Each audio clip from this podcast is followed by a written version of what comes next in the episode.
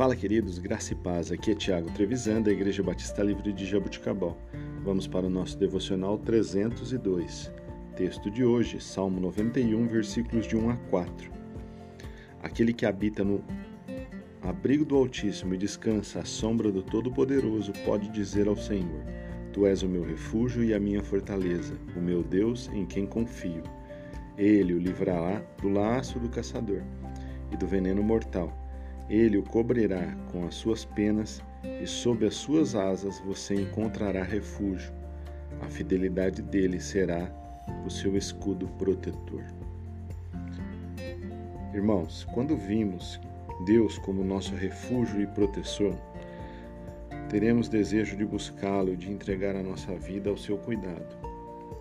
Como é confortante saber que quando clamamos o Senhor, nos protege como uma ave protege os seus filhotes. Nosso poderoso defensor nunca nos desapontará. Quando formos a Ele e em busca de abrigo e refúgio, encontraremos.